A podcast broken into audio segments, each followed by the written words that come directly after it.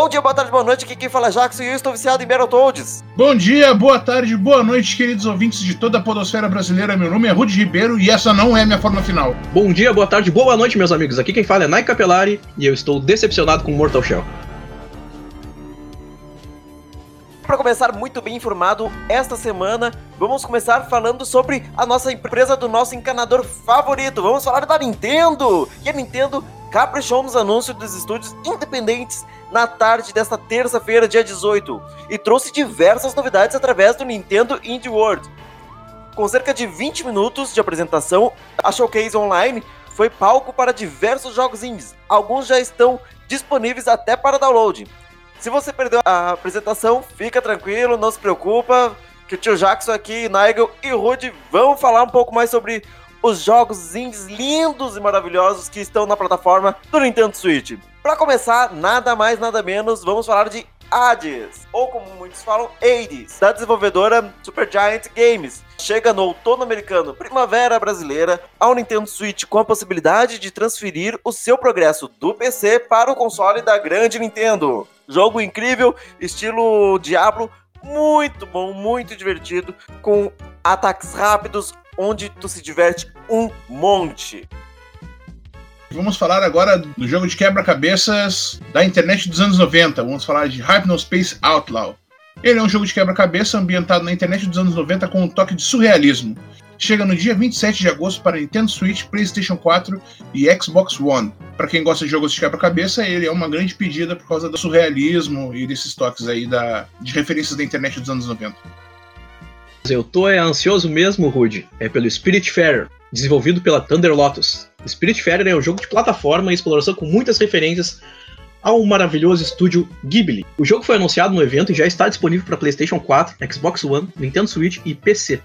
E para quem gosta de RPG, com uma premissa de gestão de comunidades, Garden Story é um simpático RPG pixelado, fruto da parceria entre a Pycogram e a Rose City Games. O jogo será lançado em algum momento de 2021 para Nintendo Switch. Mudando totalmente, vamos falar de um jogo de sobrevivência embaixo das águas mais profundas de um planeta distante. Estamos falando nada mais, nada menos do que Subnautica, o jogo de sobrevivência subaquática da Unknown Worlds, lançado originalmente em 2014. Deve chegar ao Switch no começo de 2021, juntamente da sequência Subnáutica Below Zero. Continuando o giro de notícias da Nintendo, Takeshi e Hiroshi estavam disponíveis apenas para dispositivos Apple, através da Apple Arcade. O jogo combina elementos de mundo animado, de fantoches e jogos de RPG. Ele já está disponível para Switch e é muito bonito. Fruto do estúdio Notting Head Games, Raj, a Nancy Nepke nos leva para uma Profunda viagem até a mitologia indiana. Fruit está disponível para Nintendo Switch, mas será um exclusivo temporário também e será lançado para PlayStation 4, Xbox One e PC posteriormente. Eu acho isso muito legal porque não tem muitos jogos que falam sobre as mitologias dos povos do Oriente, tirando o Japão e China. Ele voltou! Quem voltou, amigo? O maior pegador de comida do mundo! Urso e café da manhã. Se você sempre teve vontade de viver uma vida de urso, esse jogo é para você. Bear and Breakfast. Será lançado em algum momento de 2021 para Switch e também para computador. Eu achei muito divertido a apresentação que foi feita. Ele tem aquela pegada de sobrevivência, construção, estilo Don't Starve, eu achei fantástico. Eu fiquei bem interessado em jogar. É interessante da Nintendo é que, principalmente pro Switch, é que esses jogos que são bonitos, assim, são claros, né, coloridos, também são 2, 2.5D, não necessariamente são 3D. Eles ficam bem legais no Nintendo Switch. Eu imagino que o Torchlight deve estar tri bonito, inclusive. E vamos falar também de A Short Hike, que é um jogo de exploração que foi lançado originalmente em 2019 para PC. Ele já está disponível também agora para Switch, para quem quiser baixar, comprar e jogar. E vamos falar agora de Card Shark, a mais nova aposta da Devolver Digital. Card Shark é um jogo de narrativa alinhado com elementos de card game. Será lançado em algum momento de 2021 para PC e Nintendo Switch.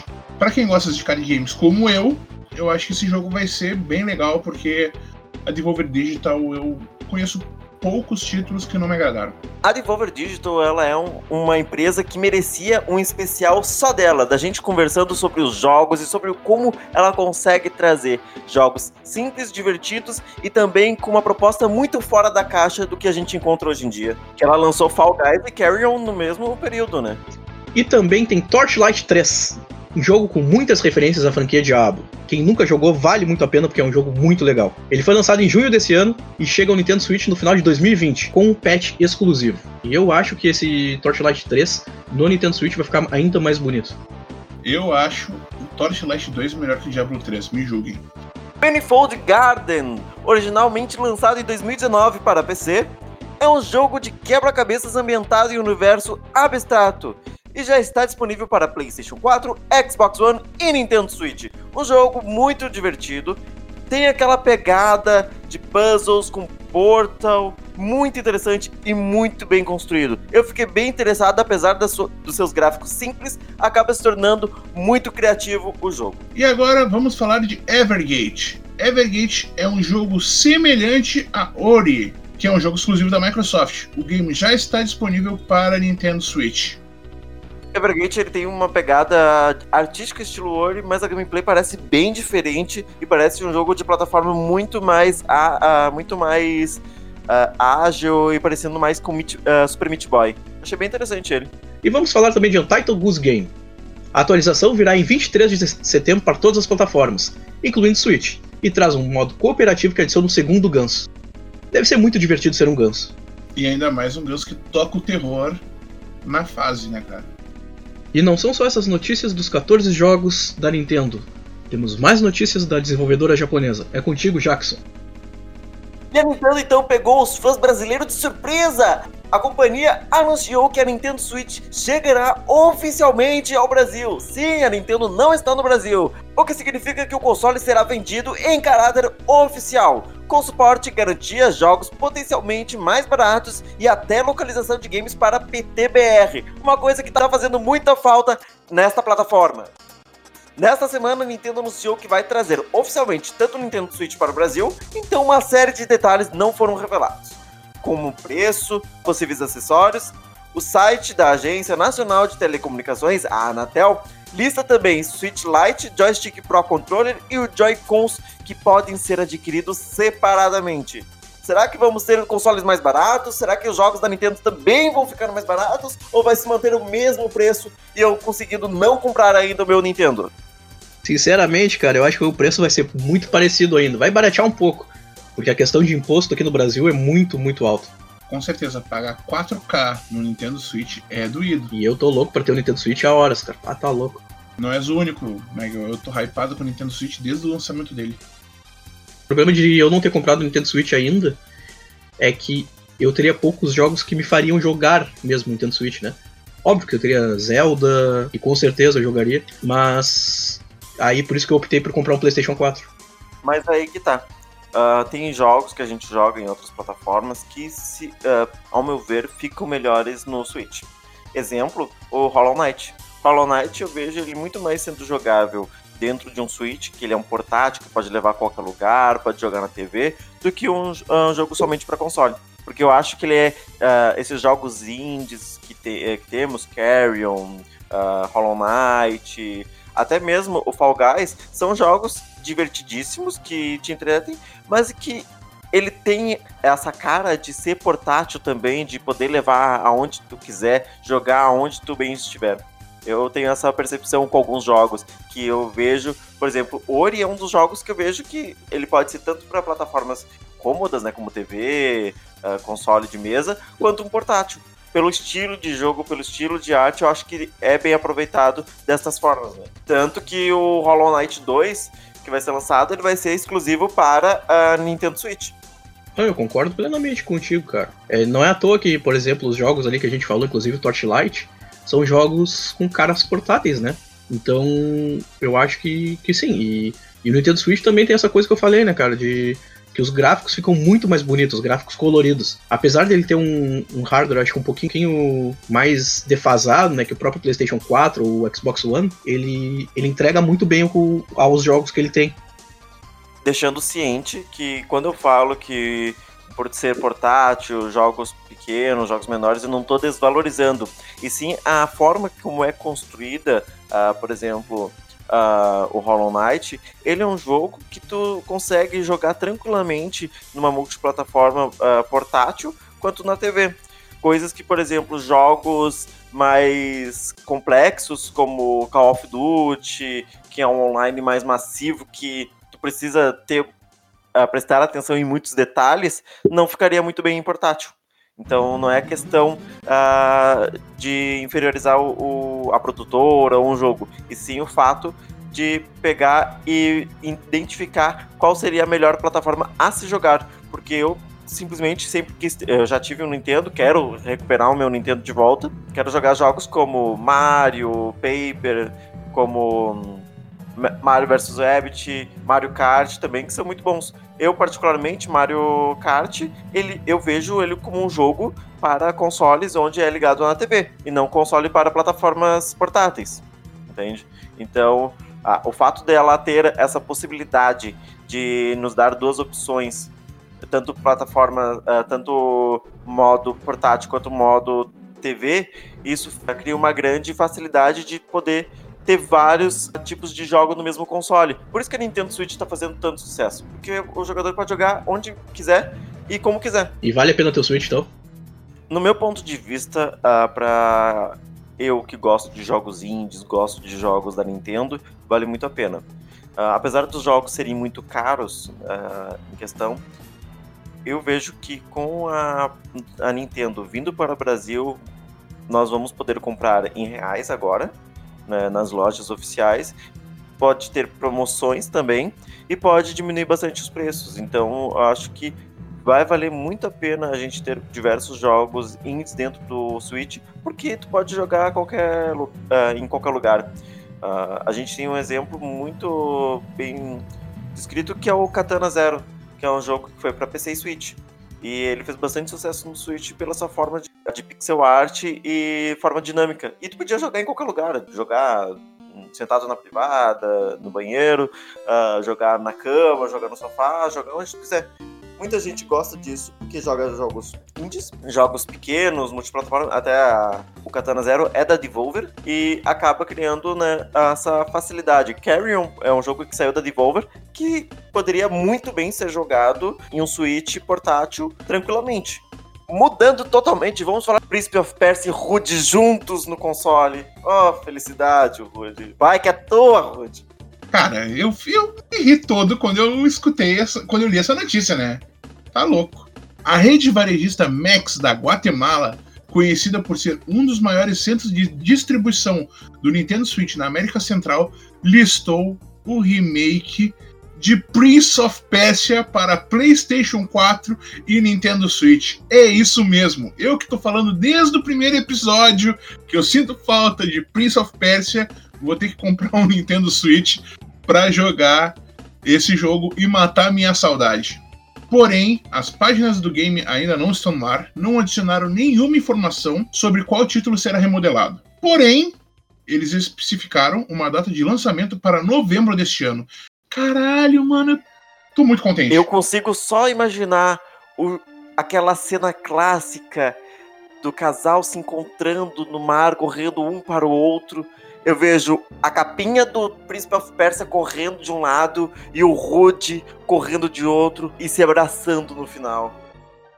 Eu sou tão tarado que eu joguei o, o Prince of Persia de computador. O primeiro, a primeira versão de todas. A versão de MS-DOS. Daí eu joguei as versões de, de Super Nintendo. Eu joguei a primeira versão de 486. Eu joguei a, a versão de Super Nintendo. Joguei o Prince of Persia 2 no Super Nintendo. E aí depois eu joguei todos os Prince of Persia no PlayStation 2. Desde o The Sands of Time até o Two Thrones. Será que não é essa a cartada da Microsoft? Lançando, lançando em novembro para Xbox Series X. A gente não sabe de nada. Não falou nada sobre Xbox. Mas vem em novembro junto com o lançamento do Xbox. Será que não, não seria esse o exclusivo que a gente estava falando que fez tanta falta? Na plataforma onde foi vazado, o remake de Prince of Persia ele está disponibilizado para PlayStation 4 e Nintendo Switch. Não fala de Xbox. Então eu acho bem pouco provável. Vai ser interessante, hein? Vai dizer que não seria uma reviravolta. Não crie expectativa com a Xbox. Se for um remake com os gráficos melhorados e o jogo de plataforma, eu acho que vai ficar muito lindo. E eu acho que combina muito mais do que o jogo que saiu para PlayStation 2 e GameCube e tal, do jogo em 3D em visão de terceira pessoa. Rude, vou te dar uma dica tu quer jogar Príncipe of Persia modo plataforma, Assassin's Creed Índia, Rússia e China. Assassin's Creed 2.5D. Aí tá teu, teu jogo de Príncipe of Persia.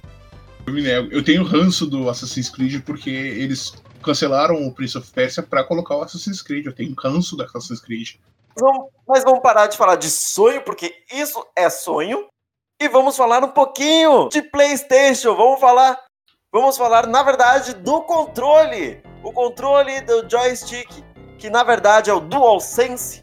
Desde o anúncio de julho de Marvel Spider-Man Miles Morales, o nome do jogo em qual o Naigo não consegue falar, tem trazido novidades que pretende mostrar todo o seu potencial para a próxima geração, como o fato de rodar além de 4K e 60 FPS e utilizar a tecnologia Ray Trace, que foi já falado aqui, também tem novidades sobre o DualSense. O controle do PlayStation vai vibrar de forma diferente quando tiver o sentido aranha ativado. Então significa que vamos ter coisas diferentes dentro desse jogo, Miles Morales, como o sensor aranha de forma diferente. Mas não é só isso.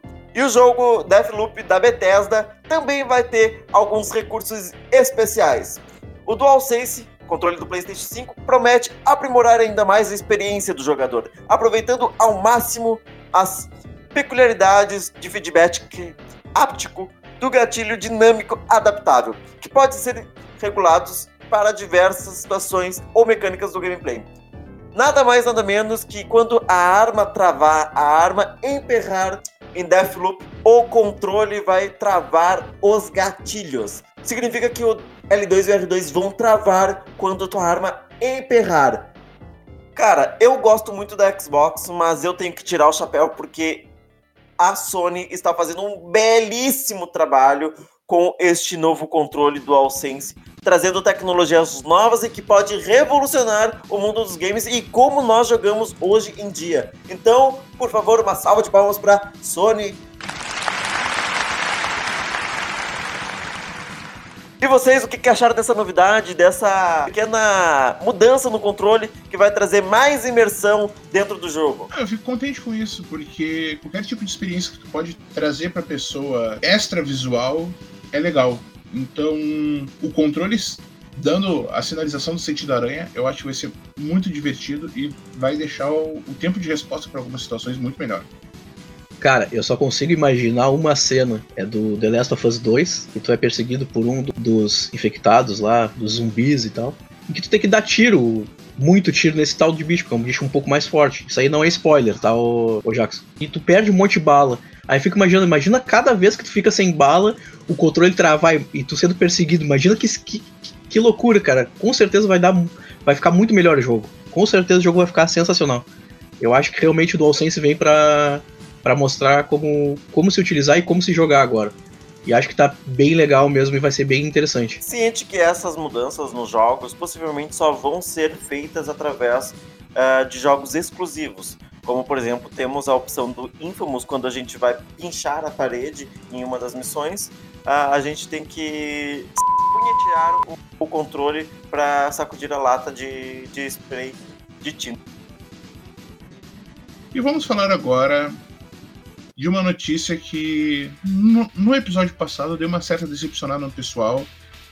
E agora vamos ver qual foi a resolução disso após as críticas da, da comunidade.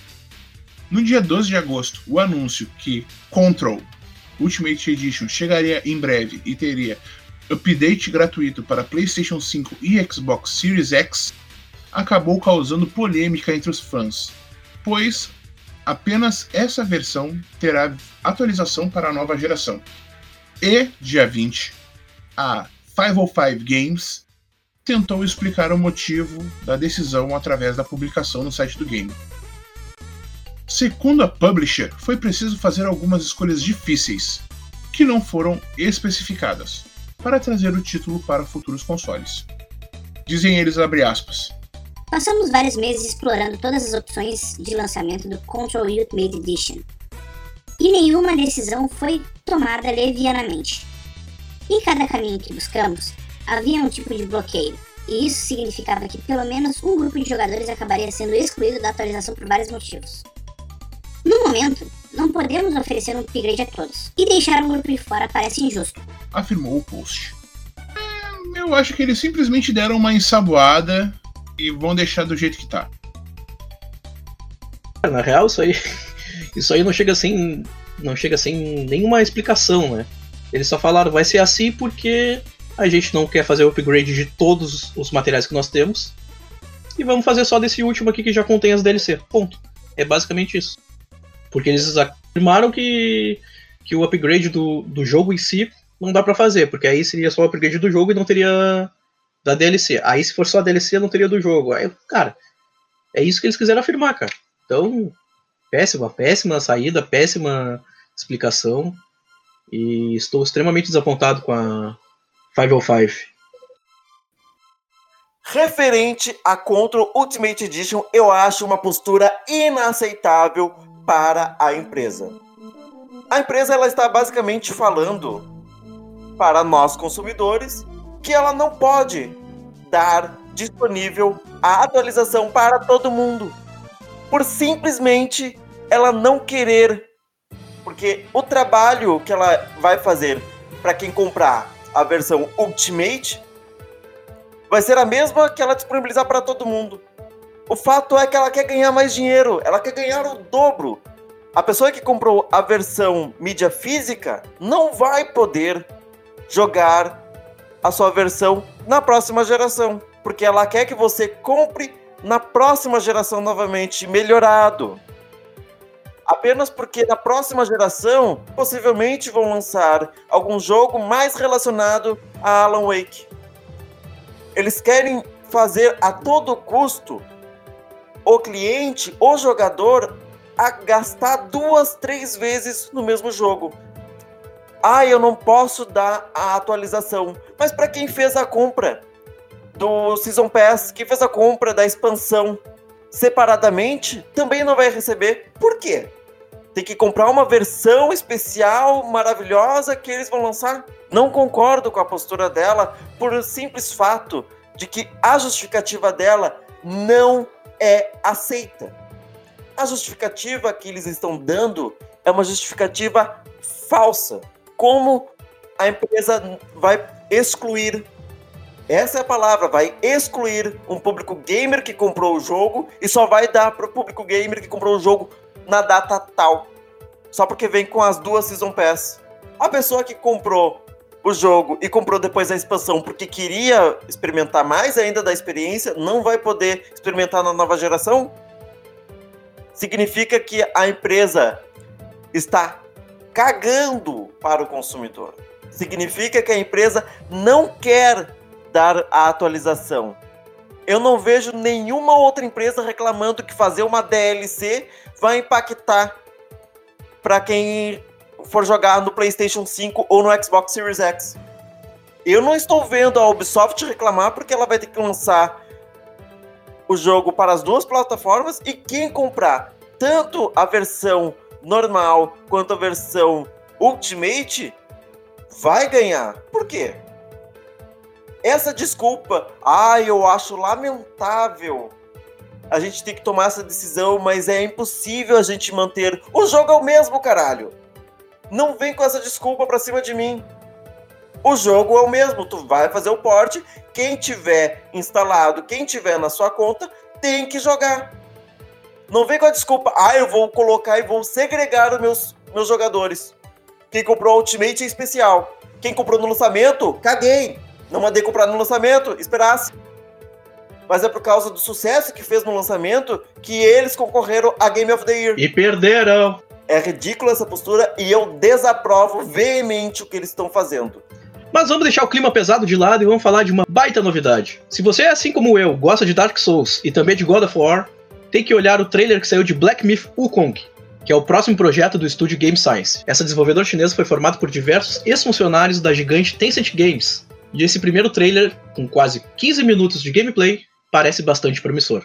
Ainda não foi confirmado para quais consoles o jogo será lançado, embora a produtora afirme que, que quer trazê-lo para todos os sistemas principais, o que é uma coisa bastante vaga, né? uma afirmação bastante vaga, já que a nova geração de videogames já está quase entre nós. Também não foi dito qual é a data de lançamento e não tem nenhuma outra informação, apenas esse trailer. Mas o sucesso foi tanto que Feng Ji, o fundador da Game Science, fez uma publicação nas redes sociais agradecendo a popularidade e pedindo desculpas por problemas que aparecem no vídeo do pré-alpha. Em nota compartilhada no Weibo via IGN, o fundador explica que o gameplay é honesto e pede desculpas pelas quedas de taxa de quadros e pela aparente falha de propriedades físicas da água, além de citar outros problemas e pedir que os espectadores esqueçam o que viram, pois não representa o melhor trabalho da empresa. Ele também garante que o sucesso inesperado do trailer não vai subir a cabeça da equipe e que espera encontrar pessoas interessadas a entrar na desenvolvedora. Feng Ji encerra a publicação dizendo que vai voltar a se esconder para continuar trabalhando no título e que ainda não tem uma previsão de lançamento. Jackson, o que, que tu acha em relação a essa atitude da empresa e esse trailer de 15 minutos? Fala aí pra gente.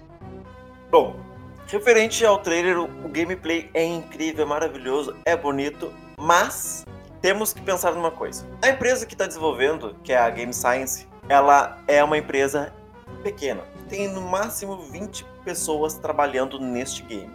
Ele é um jogo que não foi divulgado às plataformas, mas também não foi divulgado data de lançamento. Devemos pensar o seguinte: quando uma empresa apresenta um jogo incrível, com gameplays maravilhosas, com cenários extremamente bem feitos, temos que atentar a uma coisa. Essas gameplays são para chamar a atenção, são para mostrar que eles têm uma ideia e que eles querem ser vistos, fazendo com que empresas grandes tentem comprar a produtora por causa da capacidade criativa e da capacidade profissional que eles têm, e também querem que invistam na empresa deles. Possivelmente é uma empresa muito pequena que está tendo dificuldades ou pode estar tendo um início com uma boa ideia e eles querem capital. Então muitas empresas fazem isso. Só que a gente tem que atentar uma coisa. Jogos muito bonitos, muito incríveis, lindos, maravilhosos, a gente vê em todos os trailers, em todos os gameplays mostrados pela empresa. Só que a gente vê não o jogo completo rodando, e sim uma parte preparada para aquela gameplay daquele cenário onde é feito. Então, eles colocam muito mais texturas, muito mais efeitos visuais que quando chega no projeto final é capado pelo fato de que falta processamento, existe a necessidade de otimização para o, o jogo não ficar pesando 300 GB para o console ou PC. Então, o jogo é bonito, mas ele é feito para demonstração. Toda demonstração é muito bonita. A gente pode ver que depois da demonstração existe o downgrade, que muitas vezes é feito. Então nós temos este detalhe que a gente tem que notar. O jogo é incrivelmente bonito, está sendo muito bem falado, só que essa empresa ainda não fez nenhum jogo. Então é o primeiro jogo deles. Eles têm que mostrar que eles estão aqui com uma ideia incrível e querem vender o seu produto. Então isso é muito, vocês têm que muito pensar. E temos um outro detalhe. Essa empresa, por ser, mostrar um jogo sem data, nós, nós temos a grande chance de nunca ver esse jogo sair como existiu outros jogos que foram anunciados, por exemplo, Project Awakens, que foi anunciado em uma E3 como exclusivo de PlayStation 4 e nunca saiu. Nunca foi visto mais nada dele a não ser aquele trailer lindo, maravilhoso do guerreiro lutando com o dragão. Então a gente tem que se atentar muito à propaganda. A propaganda muito mostra jogos incríveis, mas eles podem ou nunca ter saído uh, o projeto final, ou apenas ser apenas uma forma de marketing para depois lançarem um jogo. A gente já vê vários jogos que são mostrados incrivelmente, e depois quando a gente vê, o jogo tem um downgrade incrível. Exemplo, nós temos Watch Dogs 1, que foi apresentado na E3 como um jogo extremamente lindo, com gráficos incríveis, e depois a gente vê um jogo com uma jogabilidade de veículo horrível, com hack muito simples e tudo mais. Então, temos que atentar aos detalhes. O jogo é incrível, o jogo tá de parabéns pela capacidade e pela equipe que tá fazendo. Não estou desmerecendo, mas nós temos que conseguir nivelar o nosso nível de hype para jogo. Isso a gente entende muito bem, até o Nigel deve entender muito bem sobre nivelar agora o nível de hype, com o jogo que ele comprou. Como é que é o nome do jogo, Nigel? é, realmente, estou indignado com Mortal Shell. Então, Mortal Shell, ele tinha uma proposta incrível, maravilhosa, mas se a gente pesquisasse, olhasse, visse um pouco mais sobre o jogo, poderia ver que não agradaria. Então a gente tem que sempre cuidar desses detalhes, que é um detalhe de o marketing faz muito mais do que o jogo faz. Então, em referência ao Mortal Shell, para quem estiver ouvindo, o jogo não é ruim, tá? Ele não chega aos pés de nenhum Dark Souls, tá? Mas o jogo em si não é ruim. Eu me decepcionei sim porque eu achei o primeiro mapa dele muito confuso, que eu tive que ficar horas ali girando e girando procurando uma saída. E também achei muito muito repetitivo algumas coisas. O jogo em si não é ruim, né? Ele é um jogo bem rápido de, de se terminar, mas ele é tem uma mecânica diferente, diferenciada. E ele não me agradou pelo simples fato de ser bastante confuso no começo mas é complicado. E sobre o Kong, eu realmente tô, estava hypado até o Jackson me passar uma, um balde de água fria, porque eu achei o trailer magnífico. Um trailer muito bonito mesmo, com uma mecânica de jogo bem legal, que tu interpreta o deus macaco da mitologia chinesa, o Wukong, né? Que é o mesmo deus que, que utilizaram para inspiração do, do próprio Wukong do League of Legends e também do o personagem que se baseia o Goku da, de Dragon Ball. E achei bem interessante o gameplay, porque ele traz esse, esse macaco com bastão, lutador, tendo uma mecânica diferente. Ele, é, ele desaparece, aparece, ele se transforma num, num inseto, e ele também utiliza o bastão para desviar a, as flechas e os tiros que são, são, que são jogados nele. Né? Fiquei bastante hypado. Eu não tinha pensado por esse lado, e eu sei que o Jackson, por exemplo, ele tem total razão de dizer o que está falando. Ele é um cara bem capaz e entende bastante de, desse conteúdo. Talvez entenda muito mais do que o próprio Rudy e eu aqui. Porque além dele, dele jogar, ser um gamer, ele é desenvolvedor.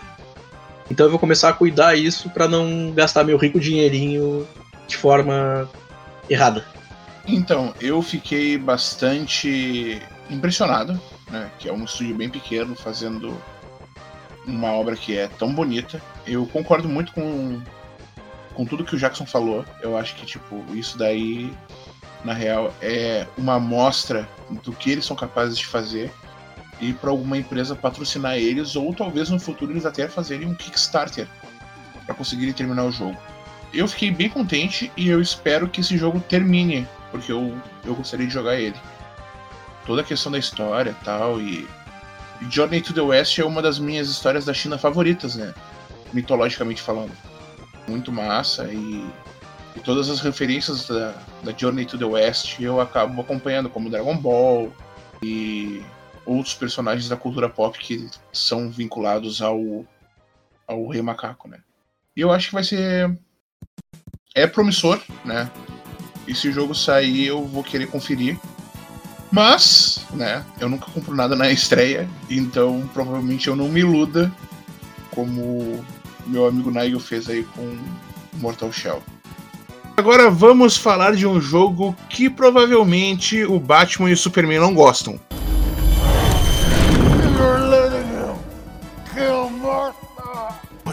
O jogo de suspense e mistério Martha is Dead já teve seu lançamento confirmado para 2021, exclusivamente nos computadores e Xbox Series X. E a IGN americana teve acesso a um novo trailer exclusivo além de um primeiro vídeo mostrando o gameplay do capítulo inicial do jogo em detalhes. O estúdio que também fez The Town of Light, a nova jornada foi feita no motor Unreal Engine 4 e é jogada em primeira pessoa, o que vai tornar o seu terror psicológico ainda mais perturbador. A trama se passa no interior da Itália, perto do fim da Segunda Guerra Mundial.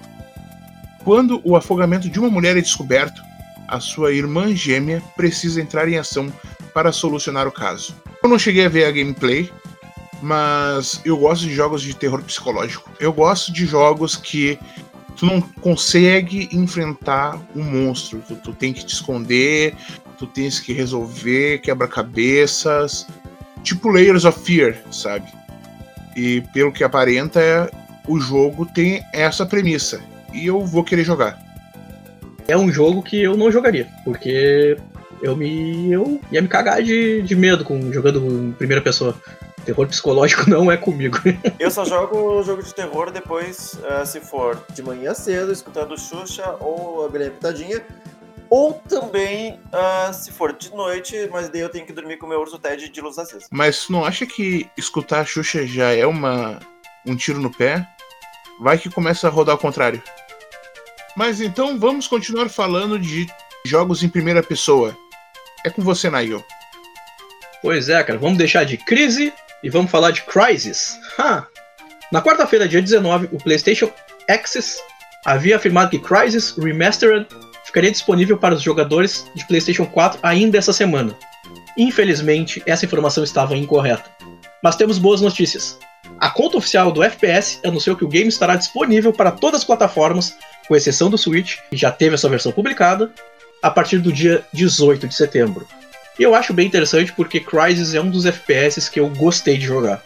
Apesar de não gostar muito de FPS, o Crysis eu curti. Tu gosta de jogar o Crysis ou Rude? Eu já joguei e eu gosto. Mas a pergunta que fica é: roda Crysis? Mas agora vem uma pergunta diferente para vocês, principalmente pro Nigel. Nigel, quantas coroas já pegou? Já peguei três coroas no Fall Guys. Ainda bem que era no Fall Guys. Ainda bem que tem no Fall Guys. Tava com medo que tendesse diferente. Ah, se fosse considerar outro tipo então, foi um pouquinho mais, foram umas 12. Too much information. Meu Deus do céu. não, não, não. Fall Guys vem provando que é um dos jogos mais divertidos de 2020, ficando somente atrás do podcast Jogos e Café. E não é só aqueles controlando seus personagens fofinhos, mas também quem gosta de assistir as fases. E de acordo com os dados divulgados pelo The Sports Observer, o Battle Royale alcança mais de 30 milhões de horas assistidas no Twitch entre o dia 10 e dia 16 de agosto. Isso é tempo de live pra caralho. É muita gente assistindo, é muita gente se divertindo. Um jogo da Devolver que fez muito sucesso e com certeza vai ser muito, muito bem atualizado, vai ter bastante coisas. E também gostaria de lembrar uma notícia que tá fora da pauta, mas que me chamou bastante atenção. A Devolver pegou o time e falou: as empresas que querem colocar suas dentro do Fall Guys vai fazer um leilão mas um leilão bem diferente, um leilão beneficente. A Devolver anunciou que quem doar mais dinheiro para instituições de caridade vai poder ter sua skin disponibilizada no jogo. É ou não é uma coisa divertido? É ou não é uma coisa inteligente de se fazer? Além de vender o jogo barato, mais barato do que certos jogos chamado Control, eles vão fazer um leilão beneficente onde a empresa que doar mais dinheiro para o instituto de caridade vai ganhar direito de colocar a skin dentro do jogo. É ou não é uma ideia super inteligente da Devolver? Devolver é uma empresa que faz jogos pequenos e jogos de sucesso. Jogos bons, jogos divertidos, jogos de várias formas. Lança dois, três jogos a cada semestre. Mais do que muita desenvolvedora aí. E ela está fazendo isso. De fazer benefícios para outras pessoas, institutos de caridade, que vão se beneficiar para colocar sua skin. E uma empresa não pode disponibilizar uma atualização gráfica para quem fez a compra do jogo. Eu acho que os valores estão um pouco diferentes em algumas empresas. E eu acho que a Devolver, assim, ó, merece muitas salvas de palmas para essa notícia. Cara, fantástico. Muito legal mesmo. Eu fiquei, eu fiquei muito contente com esse leilão beneficente aí. E que mais atitudes altruístas venham das, das empresas, né? Achei bem bacana. Rude, me diz uma coisa, tu gosta de jogar Pokémon? Já joguei mais, mas eu curto Pokémon. Eu tô jogando agora. Então vamos falar de Pokémon. Agora é a vez do Pokémon lendário da região de Sinnoh, Ritran, voltar às redes, com a adição de belíssimos adesivos novos para enviar aos amigos. A oportunidade de capturar o gigante de fogo Yasuo, que também pode ser Shiny, começou no dia 21 de agosto, a partir da 1 hora da tarde, e continua até o dia 10 de setembro, também até 1 da tarde. Além de Ritran, também foram anunciados novos adesivos para enviar como presente aos amigos. Porém, as novidades do mês de agosto e setembro não acabam por aqui. Como de costume, ainda temos um dia da comunidade com um Pokémon em destaque, que estará em votação. No dia 25 de agosto, acontece a última hora de Pokémon com Geodude nos holofotes e um bônus de poeira estelar em dobro por captura. Me diz uma coisa, Jackson. Tá bom ou não tá bom? Tá muito bom, tá muito divertido. Tô aqui preenchendo minha Pokédex. Eu jogar há pouco tempo atrás, faz mais ou menos uns três meses. E eu tô me divertindo muito. O problema é que eu ainda sou muito fraco e eu preciso de mais gente para jogar comigo. Então, por favor, manda seus códigos de amizade para mim. Pelo jeito eu vou ter que voltar a jogar Pokémon também. Largue o mundo sombrio de Dark Souls e entre para o mundo colorido de Pokémon. E quem é que gosta de dar uns, uns tirinhos lá no Fort Nelson, né? Já virou tradição ver o Fortnite realizando crossovers com super-heróis famosos e personalidades do mundo de cinema como Capitão América, Deadpool e até o queridíssimo John Wick. A bola da vez é o poderoso Thor, que também receberá um evento próprio. A informação foi confirmada no perfil oficial do jogo no Twitter, e receberemos mais informações sobre isso no dia 27 de agosto. E provavelmente ainda veremos mais alguns teasers e trailers até lá. E aí, pessoal, o que, que vocês acham? Eu não sou muito jogador de Fortnite. Eu tinha ele no celular durante um tempo, mas eu não consegui me adaptar à mecânica de jogo dentro do, da plataforma mobile. Mas eu admito que muito eu assisti ele vendo algumas pessoas jogando no Twitch e tal. E eu achava o jogo até que divertido. Eu vi bastante daquele evento que tinha do Thanos. Eu achei bem interessante. E aí, o que, que vocês acham dessas skins de super-heróis aí? É, eu acho que é sempre legal trazer skins, né? Porque faz as pessoas gostarem de jogar para conseguir outras roupinhas nos jogos, né? Eu acho bem divertido, eu acho que essas parcerias que o Fortnite está conseguindo, que a Epic está conseguindo, né, uh, são bem benéficas para o jogador e que está mantendo esse jogo há bastante tempo, já com uma quantidade de jogadores bem significativa. Eu vejo, eu fico impressionado com a quantidade de jogadores que tem e com a quantidade de parcerias que eles fazem, né, dentro do jogo. E agora vem a pergunta para vocês: se o céu resplandece ao meu redor Pois então, então vamos falar nada mais nada menos do que Dragon Ball Z Kakarot. Não estou falando do anime, e sim do jogo! Foi lançado no começo de 2020 e agradou bastante aos fãs da série, sendo considerado até um dos melhores jogos de Dragon Ball Z. Se você também curte e está sedento por mais conteúdos, vai gostar de saber que a produtora Bandai Namco não abandonou o jogo e a desenvolvedora da CyberConnect 2 anunciaram nesta sexta-feira o novo DLC para o jogo. Trata-se do New Power Awakens Parte 2, a segunda expansão do jogo que infelizmente ainda não teve sua data oficial do lançamento revelada. Segundo a sinopse oficial, o material será focado em Goku e Vegeta, despertando uma nova poderosa forma. Depois de dominar o Ki dos deuses, a dupla consegue se transformar em um Super Saiyajin Deus que vimos em Dragon Ball Super, o que garante novas técnicas destrutivas como Ultimate Gallic Gun e Ultimate Kamehameha, Ultimate Vanish e Ultrasonic Fist. Que nada mais é do que os poderes que destroem qualquer coisa. E daqui a pouco eles vão evoluir de novo e vai ser Ultimate, Ultimate, Ultimate, Kamehameha. Relaxa. Você poderá jogar o jogo e a DLC que vai sair tanto para PC, com downloads via Steam, Xbox One e PlayStation 4. Referente a Dragon Ball Kakarot, o que, que vocês acharam dessa notícia? Mais uma DLC, mais conteúdo, mais crocância dentro desse jogo.